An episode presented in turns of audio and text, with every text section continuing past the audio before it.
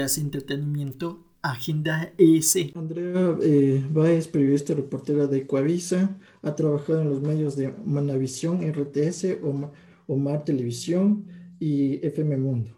Cuenta con más de 15 años de experiencia en el, radio y televisión. Eh, bienvenida, gracias Andrea por aceptar mi, mi entrevista. Y, y cuéntame, eh, ¿por qué dejaste tú la, la, radio FM Mundo? Porque mm, yo no te escucho en, en, esta época, no, no te he escuchado en radio. Y cuéntame, ¿por qué dejaste la radio? Bueno, Cristian, muchas gracias por la invitación. Eh, la radio la dejé hace dos años porque justamente salí diálogo a mi bebé. Y después de eso también eh, hubo ciertas, eh, ciertas normas en el canal. Y bueno, pues se tomaron decisiones y mm, tomamos también esta decisión de dejar la radio es alguna etapa muy linda, muy bonita la radio, la verdad que es, es una, una rama de la comunicación o de los medios de comunicación eh, muy buena, muy bonita, pero espero algún día retomarla. Ya. ¿Cómo informar con expectativas, soluciones cuando con estos temas que parecen ser más de eh, temas, malas noticias en el ámbito periodístico? ¿Cómo tú retomas? Bueno, eh, lamentablemente siempre no podemos contar cosas buenas, sino cosas eh, que, no, que no son buenas noticias, pero es nuestro trabajo siempre contar lo que es, contar lo que pasa, lo que sucede.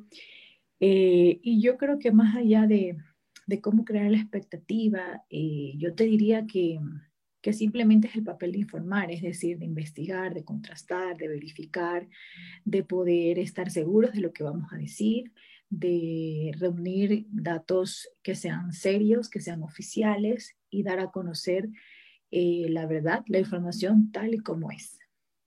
¿Y cómo has vivido como periodista tú en la época de confinamiento? Bueno, ha sido muy duro. Eh, los primeros meses no sabíamos cómo, cómo actuar, no sabíamos si nos íbamos a contagiar, si sacábamos la cabeza por la ventana de nuestra casa, eh, no sabíamos si nos íbamos a contagiar solo con el hecho de tocar a alguien, muchas cosas que ya después fuimos eh, dándonos cuenta y también fuimos informándonos que, que era diferente, ¿no? Fue muy difícil porque nosotros nunca hemos dejado de trabajar. Nuestro trabajo no es teletrabajo como algunos eh, como algunos empleos lo son y, bueno, que me parece acertado también porque el teletrabajo ha ayudado mucho, sobre todo a evitar el contacto y los contagios, pero bueno, en temas de la noticia tú tienes que estar ahí, verificar, ver. Y sí hemos avanzado en el tema de hacer entrevistas como por ejemplo ahora, como la estamos haciendo vía Zoom con autoridades, pero cuando se trata de palpar la realidad, hemos tenido que ir al lugar, hemos tenido que ir a los hospitales, hemos tenido que ir eh, a los lugares donde hay mucho riesgo porque hay muchas personas, porque de repente hay muchas aglomeraciones, pero yo creo que mm, es la pasión, es tu compromiso de ser periodista, de, de lo que te gusta hacer, tu responsabilidad con la comunidad, lo que te ha dado fuerzas para seguir, creo que a todos mis colegas en medio de una pandemia que muchos no sabíamos cómo manejarla. Sin embargo, ha sido algo difícil, pero no imposible. Tenemos la tecnología a nuestro lado, como te decía, podemos hacer las entrevistas vía Zoom. Eh, y bueno, también el tema de la responsabilidad social, que es muy importante, el informarnos, saber cómo cuidarnos, eh, cómo informar también, de qué manera informar para poder estar todos tranquilos. Eh, ¿Has tenido miedo a contagiarte por estar saliendo a las coberturas periodísticas que tú haces? Claro, siempre, hasta ahora tengo miedo. Tengo miedo de ir a un hospital, tengo miedo de conversar con la gente. Muchas veces el miedo es parte de los seres humanos, pero yo creo que ahora se ha podido canalizar ese miedo porque vas protegido, porque sabes que hay cosas que no debes hacer, como quitarte la mascarilla, como tocarte la cara, como meterte en iluminaciones, aunque nosotros a veces lo tengamos que hacer para mostrar lo que está sucediendo, son ciertas cosas que, que nosotros no debemos olvidar, no debemos bajar la guardia, por mucho que, que de repente sepamos mm, cómo, cómo se realizan los contagios, porque uno nunca sabe. Entonces yo creo que sí, hay, ha existido el miedo, pero, pero es algo que lo hemos aprendido a controlar. ¿Qué, qué opinas tú sobre la segunda vuelta eh, de Lazo Arauz? Eh, bueno, mira, eh, yo creo que hay mucha expectativa en el país. Yo creo que es hora de que los ecuatorianos meditemos nuestro voto, de que escuchemos las propuestas presidenciales más allá de dejarnos llevar por lo, que escuchemos de las demás personas, sino más bien averiguar si esas cosas son ciertas para poder tomar una decisión importante, porque eh, es responsabilidad de todos el el elegir a nuestros mandatarios, el saber quién va a gobernar este país, mucho más en las condiciones que está. Entonces yo sí creo que, es una segunda vuelta eh, donde hay mucha expectativa, donde aún no sabemos a ciencia cierta si hay una tendencia más hacia el uno o más hacia el otro, pero como te digo, yo creo que uno debe meditar el voto, debe buscar un poquito más allá de, de la figura o de si tiene una buena cara o una mala cara, sino más bien eh, la propuesta de campaña de cada uno de los candidatos, qué tan eh, verdaderas puede resultar, porque muchos nos pueden ofrecer, pero qué tan, tan real puede hacer ese ofrecimiento, ¿me entiendes? Entonces yo creo que sí es un, voto que debemos meditarlo y que debemos, debemos sobre todo ver las propuestas que hay en, la mesa. Como hoy es el debate de, de Lazo Arauz, hoy a la noche, que van a transmitir cadena nacional. ¿Y tú cómo le ves eh, eh, esto? Porque la moderadora que era Andrea Bernal ya, ya no va a ser. ¿Tú qué, qué piensas? Eh, sí, mira, de lo que entiendo, Andrea se ha retirado, ha dado sus argumentos, me parecen muy válidos. ella ha explicado que, que al ver precisamente el formato de, este debate no se permitían repreguntas y yo estoy de acuerdo en eso porque cuando tú tienes a un entrevistado, mucho más si estás hablando de un debate presidencial donde hay dos candidatos y donde dependerá mucho de este debate eh, ciertas decisiones que puede tomar la ciudadanía. Eh, hay cosas que hay que ponerlas en contexto, es decir, hay, hay respuestas que si bien es cierto te, te las pueden decir, pero, pero hay que explicarlas o de repente hay que contrapreguntarlas porque no hay cómo dejar cosas al aire. Creo que su posición es válida, eh, así se hace periodismo, pero, pero bueno, si, si, si lo van a hacer bajo el formato que ya está establecido por el Consejo Nacional Electoral, es decisión de, de las autoridades, entiendo. ¿Y cómo haces periodismo durante la pandemia? ¿Cómo hicimos? ¿Cómo sigo haciendo? Mm, como te digo, o sea, al principio con mucho miedo, al principio con mucho temor, pero yo creo que día a día van saliendo nuevos estudios, nuevos avances, nueva información y nos vamos enterando de nuevas cosas que van sucediendo. Eh, el cuidado es primordial para hacer tu trabajo, para salir al campo, para entrevistar a la gente. Mm, el tema de informarte también, porque entendamos que estamos en una situación muy sensible, que cualquier cosa que digas puede sonar alarmante. Estamos en medio de una pandemia, estamos en medio de gente que se está muriendo. Eh, yo creo que la responsabilidad tanto del cuidado físico de cada periodista, también como el cuidado en la información que manejes, es sumamente importante. El contrastar todos los datos que tengas para poder publicar cierta noticia, porque se genera mucha, mucha noticia falsa te llega mucha denuncia falsa a veces. Y claro, cosas que te pueden parecer increíbles, pero tienes que corroborarlas. Precisamente hoy en la mañana me llegó una información sobre, sobre los médicos que han recibido la vacuna. Eh, y claro, mm, el siguiente paso es preguntar, ¿no? Indagar, conversar con los médicos, preguntar y, y, y al parecer no, no era tal y cual me lo dijeron. Entonces, por eso es importante siempre eh, preguntar, contrastar, averiguar para tú poder publicar algo. No te puedes lanzar una noticia que puede ser alarmante, eh, porque luego puede ser cierta y, eh, o una mentira, perdón, en este caso. Y claro, estás dando información falsa y ese es un error que, que no, un periodista no lo puede cometer.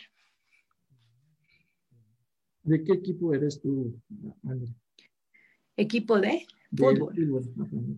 No soy muy amante de los equipos de fútbol, pero me gusta la Capira, la Liga de Puerto Viejo. Entiendo que ya descendió, pero, pero creo que es algo más por, por identidad manavita eh, que me gusta ese equipo. Mm. ¿Y qué, qué, anécdotas tienes tú en tus coberturas periodísticas que haces siempre, todos los días, durante la madrugada en Quito? Bueno, anécdota en la madrugada, el frío que me toca pasar cuando últimamente está lloviendo mucho, eh, el frío intenso que hay en las madrugadas, eh, la lluvia, el agua, acompañar a, la ciudadanía en los barrios. Eh, yo creo que cada día vas aprendiendo algo nuevo. Y una anécdota que te puedo contar que recién me pasó, resulta que yo hice un, reportaje a una pareja de esposos que estaban con COVID. Uno le habían dado el alta y la otra persona estaba eh, internada todavía. Entonces, em, eh, quería seguir la historia porque después de tres meses asumo que ya han de estar en casa. Y después averigüé algo a los, al, a los 10 días de haber hecho el reportaje. Era una pareja de, de esposos que, que ya son mayores de edad, ¿no? Eh, que son, eh, perdón, son este, de tercera edad. Eh, bueno, pues llamé otra vez a sus familiares para hacerle un reportaje nuevamente y ver cómo ya estaban en la casa, cómo estaban con la familia. Y me contesta la hija y les pregunto que cómo están, que si podemos hacer otro reportaje. Y la hija me dice, no lo sé, mire, mi mamá falleció, falleció.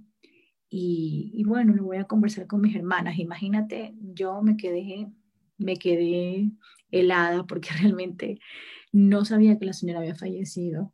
Me dijo, sí, después de 15 días que usted nos hizo el reportaje, mi mamá falleció lamentablemente. Yo no lo sabía. Eh, fue un reportaje muy bonito y que le gustó mucho a la gente porque ella estaba internada en el hospital y el señor ya le habían dado el alta, tenían 50 años de casados. Y yo les hice una videollamada, como nos estamos viendo ahorita. Entonces ellos se veían al tiempo, pero a través de una videollamada. Entonces fue muy conmovedor, muy bonito, pero el reportaje era era con el afán de que la gente se dé cuenta de que esto no es un juego, de que hay familias que se separan, de que hay esposos que se tienen que separar, de que hay personas de la tercera edad que están sufriendo y que están batallando y que hay que tomar conciencia. Ese es el, objetivo de mi reportaje. Pero bueno, imagínate, falleció la señora, eh, algo lamentable, yo no lo sabía y y, bueno, sí me puse muy triste, conversé con mi jefe, le conté, le dije, no, mira, pasó esto. Pero bueno, son cosas que te pueden pasar en tu trabajo, como estas miles de anécdotas que, que tienes para contar.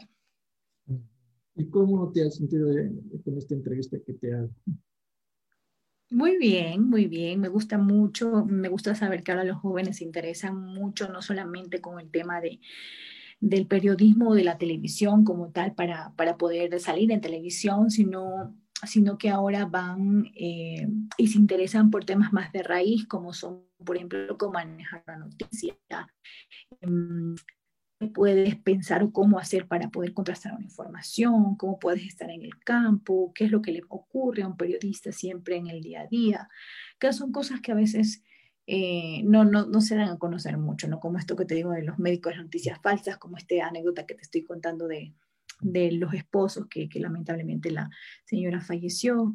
Entonces son cosas que, que, yo creo que este tipo de entrevistas te ayudan a ti a darte cuenta en, como futuro colega de que, de qué es la realidad y de lo que te puede pasar cuando ya estés en el campo. Y que, a ver, mm, ¿Qué, qué proyectos tienes tú en el futuro? Eh, mira, no soy mucho de pensar en el futuro y mucho más después de la pandemia. O sea, yo tenía un montón de proyectos antes de la pandemia y todos se quedaron ahí porque a todo el mundo hubo muchos cambios. Entonces yo sí pienso que tú debes hacer las cosas a corto plazo. Por ejemplo, eh, A corto plazo tengo preparado un par de reportajes que quiero sacar sobre varios temas. A corto plazo, de repente, eh, quiero ser mamá de nuevo. Eh, no dejar mucho las cosas a futuro. Eh, a corto plazo, me imagino también poder regresar a la televisión, a la radio, perdón. Pero así de decirte en cinco o seis años verme en algún lugar, no, no te lo podría decir ahora, porque como te digo, después de la pandemia yo creo que uno debe siempre planificar, pero a corto plazo, para que no te cojan esas cosas prevenidas como una pandemia, por ejemplo. Sí, como he visto tus historias de, Instagram, que eh, haces de mañana un poco de ejercicio con tu hijo también, y muy bueno, muy bueno.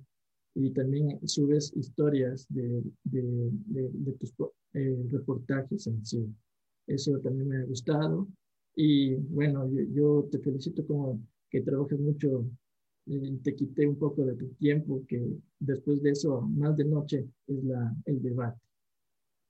No, Cristian, yo te agradezco a ti. Hemos tenido planificada esta entrevista hace mucho tiempo y por algunos motivos no la hemos podido realizar, pero yo encantada, gustosa de, de poder ayudarte, de, de, poder no solamente ayudar a ti, sino a todas las personas que van a poder ver esta entrevista, porque lo importante es eso, compartir lo que uno hace como profesional, compartirlo para que las demás personas conozcan, aprendan y sepan cómo es el mundo del periodismo, que es muy bonito, es muy sacrificado, pero, pero realmente es apasionante. A mí me gusta entrevistar, dialogar entre las personas y siempre he visto, y, con esto te digo que te voy a mandar esta entrevista para que tú lo publiques. Sí, sí, y lo haces muy bien, así que te felicito. Ya, gracias, gracias André, nos vemos. Gracias, Cristian. Igual un abrazo. Un abrazo.